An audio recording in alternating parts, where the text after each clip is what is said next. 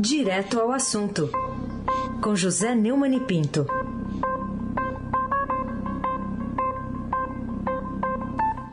Oi, Neumani, bom dia. Bom dia, Raíssen Abac, Carolina Ercolim. Bom dia. Laís Gotardo, Ronaldinho Mendes e o Transatlântico do Sul. Moacir Biasi, Clã Bonfim, Emanuel, Alice, Isadora, bom dia, melhor ouvinte. Ouvinte da Eldorado, rádio FM 107.3. Raíssen Abac, o craque. Vamos lá, começar falando da manchete hoje do Estadão. MEC tentou inserir um grupo não habilitado para elaborar provas. A gente está falando do Enem, tem um grupo aí de 22 pessoas. Os detalhes estão aqui no, no Estadão, a gente citou mais cedo. Mas que conclusões você chega nesse momento de. A cada dia tem uma encrenca sendo divulgada do Enem e a prova é nesse fim de semana, Neumann. É, Heisen. A cúpula do Ministério da Educação tentou incluir profissionais na montagem do Exame Nacional do Ensino Médio deste ano, que não haviam sido aprovados em processo seletivo para colaboradores da prova. Como você já disse, a lista tem 22 nomes que o Estadão obteve, incluindo defensores da gestão Jair Bolsonaro, uma professora de biologia criacionista e quatro docentes ligados à Universidade Mackenzie, de onde saiu o ministro Milton Ribeiro e o seu bigode. O Estadão apurou que a lista teria sido feita pelo presidente do Instituto Nacional de Estudos e Pesquisas Educacionais, Anísio Teixeira, Danilo Dupas, com a anuência do MEC. Essas pessoas receberiam a permissão para entrar na sala segura do Enem, um ambiente com detectores de metal e senha nas portas, para escolher as questões da prova a partir de um banco de itens. Caiu a nossa conexão com Neumann, mas já já ele retoma o contato conosco aqui, conosco aqui para completar esse primeiro comentário sobre o Enem. Aproveito enquanto isso, a gente está reconectando para chamar a sua atenção para essa reportagem está completinha lá, é, tem, são, né, Carol, 22 nomes.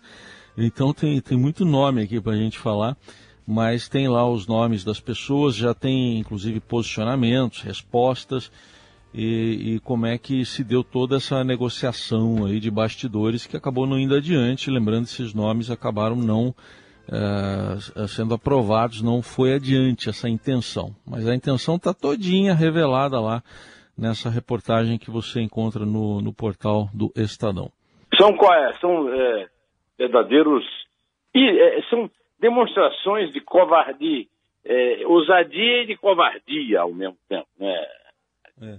O, o, o, Enem foi criado no governo Fernando Henrique com a intenção de avaliar o nível do ensino médio, sempre desprezado na instituição pública brasileira. Mas ao longo dos anos tornou-se substituto do vestibular para a universidade. E agora o governo Bolsonaro, desgoverno Bolsonaro quer fazer dele um cavalo de batalha pseudo-ideológico com essa narrativa de que é preciso intervir para evitar o domínio da esquerda, e o resultado é que a educação é, é como aquela cantiga da perua, né? É isso. Bom, vamos falar também sobre a Amazônia. A gente tem é, um registro de desmate pior dos últimos 15 anos. Também está aqui na manchete do Estadão. De que, que, adianta o Brasil ter levado essa segunda maior comitiva, a COP26 em Glasgow, se a realidade aqui é essa, constatada por notícia absurda, que aparentemente eh, todo mundo já sabia, menos o ministro, inclusive antes da Conferência do Clima, né? O, o documento é assinado no dia 27 de outubro, a conferência começou no dia 31. Sim, senhora. O Brasil registrou o maior índice de desmatamento dos últimos 15 anos naquilo que se chama de Amazônia Legal, o território de nove estados. Né? É, ontem, o Instituto Nacional de Pesquisas Espaciais informou que entre agosto de 2020 e julho de 2021 foram desmatados 13.235 quilômetros quadrados de floresta na região. O ministro do Meio Ambiente, é do mau ambiente, né? o Joaquim Leite, disse que o governo federal atuará de forma contundente contra qualquer crime ambiental. Ah, é. estamos vendo, ministro, estamos vendo.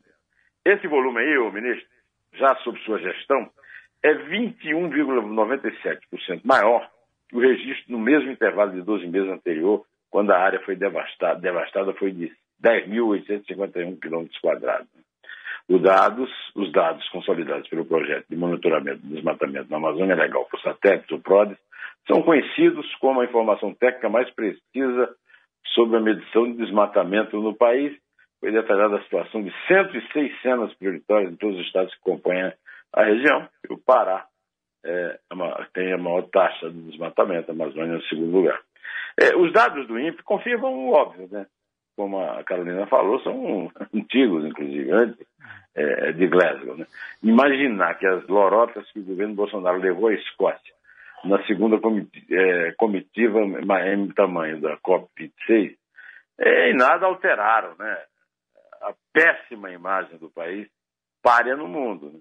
E os compromissos assumidos lá eram apenas para enganar a besta, que, aliás, não são bestas. Né? Tanto é que não, não, já resolveram que não vai ter dinheiro aqui no Fundo da Amazônia. Aí, Sabac, o craque, o tríplice coroado. Muito bem. Acho que o segundo assunto que você falou não vai cair no primeiro, não sei. É uma acho que o desmatamento não cai no Enem, mas depois a gente confere. O, o Neumann, queria falar também sobre as prévias do PSTB nesse fim de semana, que são inéditas eh, dão até uma visibilidade para o partido neste momento, mas também mostram uma clara divisão do partido, como relata hoje uma reportagem do Estadão. Eh, que consequências isso pode ter aí para terceira via, hein? a, a, a, terceira via, se depender do PSDB, está certo. O PSDB né, são, é, sempre foram. É, os tucanos sempre foram aves de bico longo, né? muita conversa e pouca consistência política.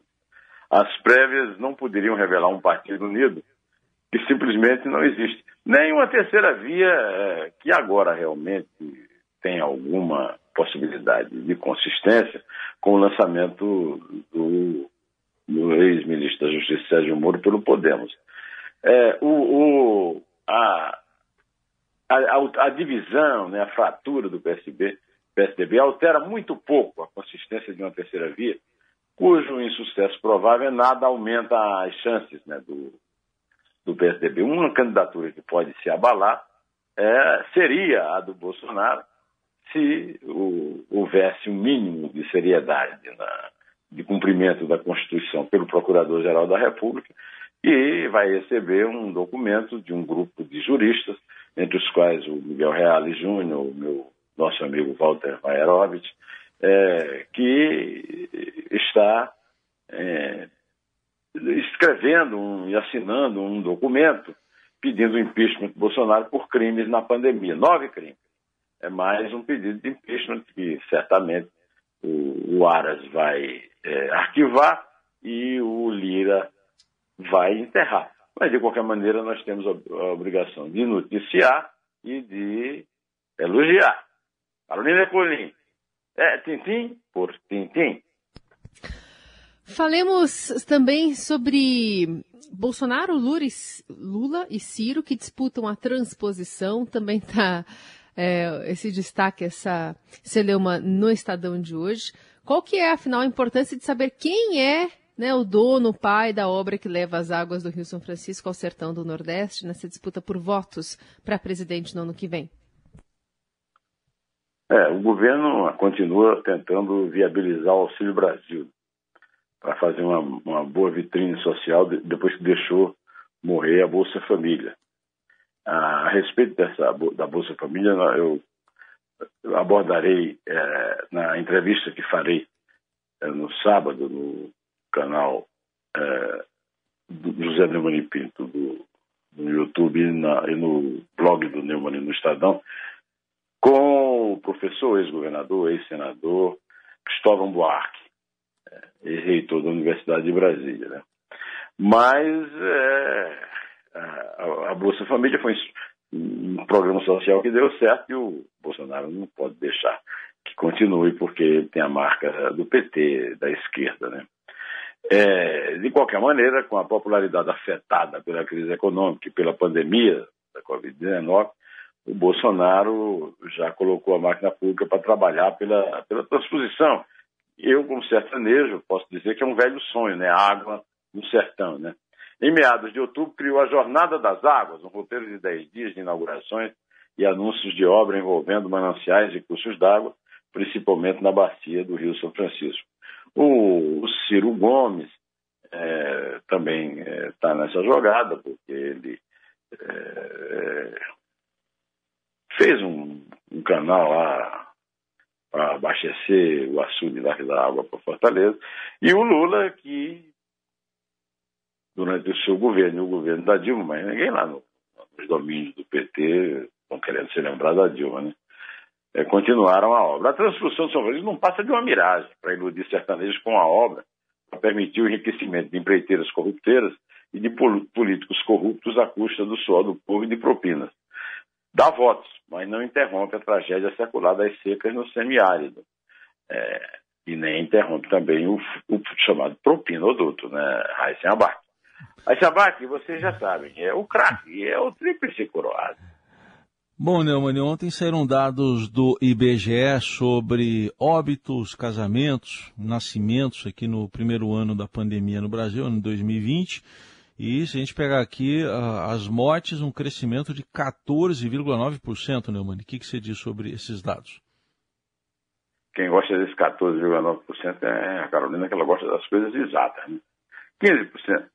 Isso, 15%. São 195 mil quase 200 mil mortes a mais de 2020 em relação a 2019. Né? É, os óbitos é, cresceram esses 14,9% e os nascimentos tiveram uma queda de 4,7% no mesmo período. O IBGE, que todos nós aqui somos pessoas que temos juízo e que aprendemos a ler e a contar de pelo menos de 1 até 3, coisa que o Bolsonaro não sabe, sabe nem sair do 1, né? Nem sair do zero, né? Zero, zero, zero. O, o, o IBGE conquistou credibilidade ao longo de anos de estatística bem feita. Né? É, o número de casamentos teve, entre 2019 e 2020, uma queda histórica de 26,1%. Maior redução desde o início da divulgação dessa estatística de registro civil, em 74. Tradicionalmente, o número de divórcios também é divulgado como parte das estatísticas. No entanto, por causa da pandemia, não teve como coletar a tempo esse registro. Né? Por isso a apresentação foi adiada. A gerente da pesquisa, a Clivia Breiner, disse que olhando para a série histórica nunca tínhamos registrado alterações tão importantes de um ano para o outro. Ou, seja, o IBGE constatou o óbvio. Mas isso não basta para interromper a crença estúpida dos negacionistas, negacionistas, aqueles que faturam com a própria estupidez. A, a Carolina Ercolim, tintim por tintim. Vamos falar então sobre a história de um grande contador de histórias, que é o título, inclusive, da chamada de primeira página do jornal. E estamos falando do querido Rolando Boldrin, que chega aos 85 anos de idade, cantando e contando causos do Brasil.